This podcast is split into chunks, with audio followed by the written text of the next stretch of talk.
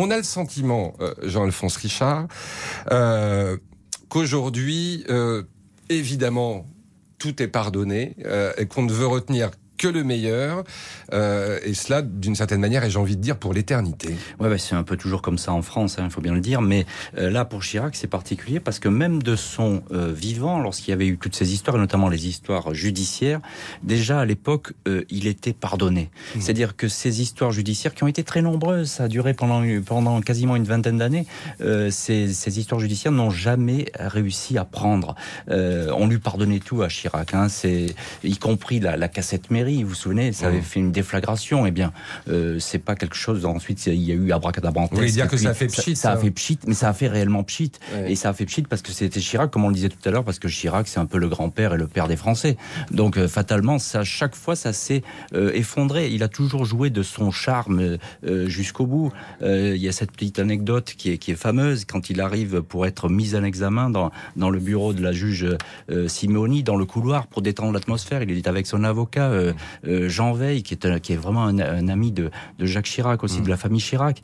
Euh, il est avec son avocat et il lui dit euh, Elle est comment la juge? Elle est mignonne? Voilà, ça c'est tout, tout Chirac est là. Et effectivement, la juge Simeoni, qui fera son boulot et qui va le mettre en examen et qui le renverra devant un tribunal, sera totalement sous le charme de ce Jacques Chirac qui est incroyable. alors voilà, donc ça, ça effectivement, c'était Chirac. Alors il y, a quelque chose de Johnny Hallyday chez Chirac, mmh. c'est-à-dire qu'on lui pardonne tout. Euh, c'est un peu le c'est un peu le, le, Johnny de l'Élysée Chirac. Hein. C'est il n'y a, pas moyen de, de lui trouver une, une faille. C'est intéressant ce que vous dites parce que ça s'explique sans doute encore une fois par ce lien charnel euh, particulier avec les Français, bien sûr. Il a, il a, il a toutes les générations. Il a, il a traversé, il a une carrière politique si longue que toutes les générations peuvent, peuvent euh, s'y reconnaître ou un souvenir avec lui. Mais Chirac, avec les affaires, euh, il y avait le charme qui jouait, mais il y avait aussi la bête politique, c'est qu'il savait se défendre. quand il a pris, quand il y a eu cette cassette mairie, il est allé à la télé le lendemain et il a contre-attaqué d'une manière assez virulente. Mm. c'est ce qu'aurait par exemple dû faire l'année dernière Emmanuel Macron avec l'affaire Benalla, bon, on va pas parler politique aujourd'hui, mais, mais, mais, il a laissé, mais il a laissé prospérer euh, l'affaire. Et les bêtes, lui, c'était une bête politique. Il, tout de suite, il a pris, il a senti le danger et il a pris la chose euh, à, bras le corps.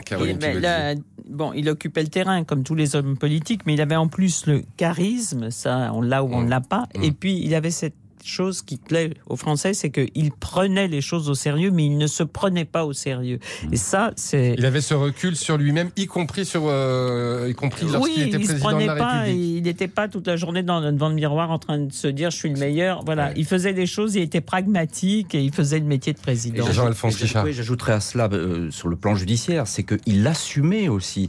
C'est-à-dire qu'il a toujours dit euh, j'ai sans doute fait des erreurs, etc. Après avoir été jugé, il avait été blessé par ce jugement parce qu'il il ne l'a jamais compris. Ça, c'est la vérité. Il hmm. était très sincère. Tu ne comprenais pas pourquoi il avait été poursuivi. Euh, très bien. Mais il a assumé et il a dit, j'ai sans doute fait euh, des erreurs, je les assume. Il ne s'est jamais, euh, il n'a jamais pris la fuite de, devant les affaires et devant les ennuis. Hmm. Ce qui aussi plaisait beaucoup, ce côté battant, ce hmm. côté combattant plaisait beaucoup aussi aux Français.